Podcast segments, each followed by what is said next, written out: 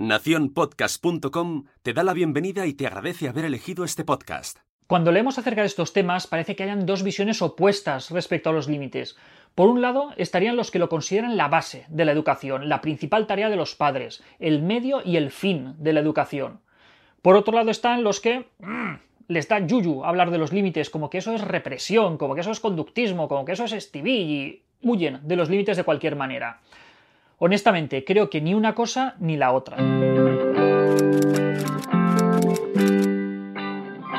Desde el ámbito de la crianza con apego y de la crianza respetuosa, muchas veces incluso se evita pronunciar la palabra límite, porque se asocia con otros conceptos muy gordos como opresión, castigo, maltrato, eh, conductismo, cosas que suenan muy mal. Por esto se llegan a hacer verdaderas acrobacias terminológicas para evitar etiquetar como límite cosas que en un lenguaje claro y llano simplemente lo son, como por ejemplo evitar que tu niño falte el respeto física o verbalmente a otros niños o a otras personas o que realice determinadas conductas que pueden poner en riesgo su salud o su seguridad. Yo voy a tratar de evitar andarme con rodeos y voy a hablar de límites porque la mayor parte de las personas entendemos estas cosas como límites, pero eso sí, en todo caso lo que voy a hacer es hablaros de los límites razonables, de aquellos límites que son necesarios para nuestros hijos. Vamos a la pregunta clave, ¿cómo puedo poner límites a mi hijo? Lo primero que debemos tener en cuenta es que no somos nosotros los que ponemos límites a nuestros hijos. Los verdaderos límites, los límites verdaderamente importantes, ya están ahí. Somos nosotros los que tenemos que acompañar a nuestro hijo a que los descubra, los conozca y los respete.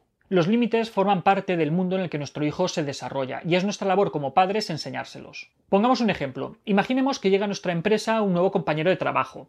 Muy probablemente en el primer café que tomemos con él le daremos algunas advertencias clave. Le diremos, mira, fulanito es el hermano del jefe, cuidado con lo que dices delante de él. La hora de llegar al trabajo es súper importante. Todos los días miran a qué hora fichas, así es que no te retrases. La hora de la comida, bueno, no le des tanta importancia que en el fondo todos se retrasan y hacen la vista gorda.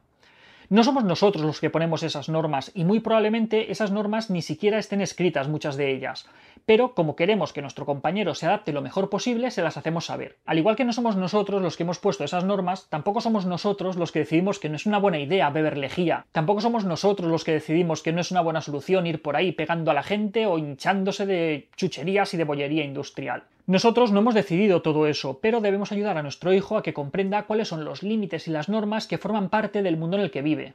Uno de los principales hitos del desarrollo es la socialización. Es el proceso mediante el cual un niño poco a poco va pasando a formar parte activa de la sociedad en la que vive.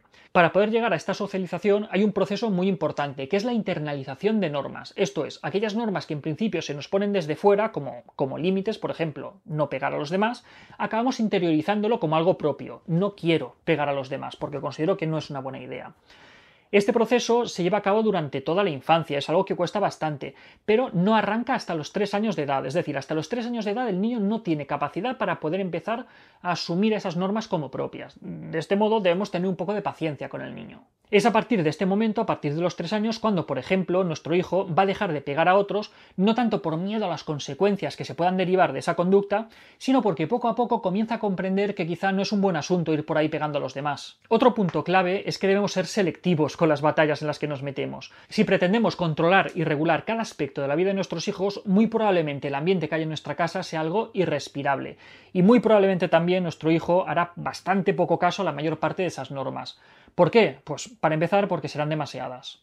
Debemos prestar especial atención y ser muy inflexibles y muy serios con tres asuntos. Serían aquellos relacionados con la seguridad, la salud y el respeto por los demás. Lo que queda fuera de esto puede tener mayor o menor importancia dependiendo de la jerarquía de valores de cada familia, y en todo caso son cosas que se pueden hacer en un momento o en otro, que pueden esperar o que podemos ser más o menos flexibles. Un tercer punto muy importante es que nosotros somos un modelo para nuestros hijos. Si entendemos que nuestra labor como padres es acompañar a nuestros hijos en el proceso de socialización, debemos ser congruentes entre el mensaje que decimos y el mensaje que nosotros transmitimos mediante nuestra conducta y mediante nuestros actos. Es muy importante que seamos conscientes, que actuemos como modelo y que nos apliquemos aquellos límites y normas que tratamos de aplicar a nuestro hijo. Porque si un límite es bueno y es razonable para nuestro hijo, también debería serlo para nosotros en la mayor parte de los casos. En resumen, primero, no somos los padres los que ponemos los límites a nuestros hijos, sino que simplemente les ayudamos a comprender cuáles son las normas y límites de la sociedad en la que ellos viven.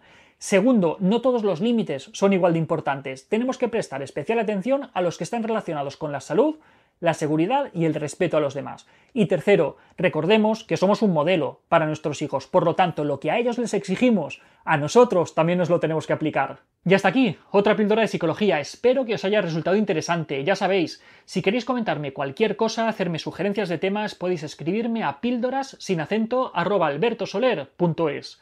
Un saludo.